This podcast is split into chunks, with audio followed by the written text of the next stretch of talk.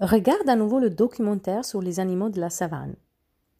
Choisis l'animal que tu préfères et entraîne-toi à le présenter. Tu peux essayer de le présenter à quelqu'un de ta famille.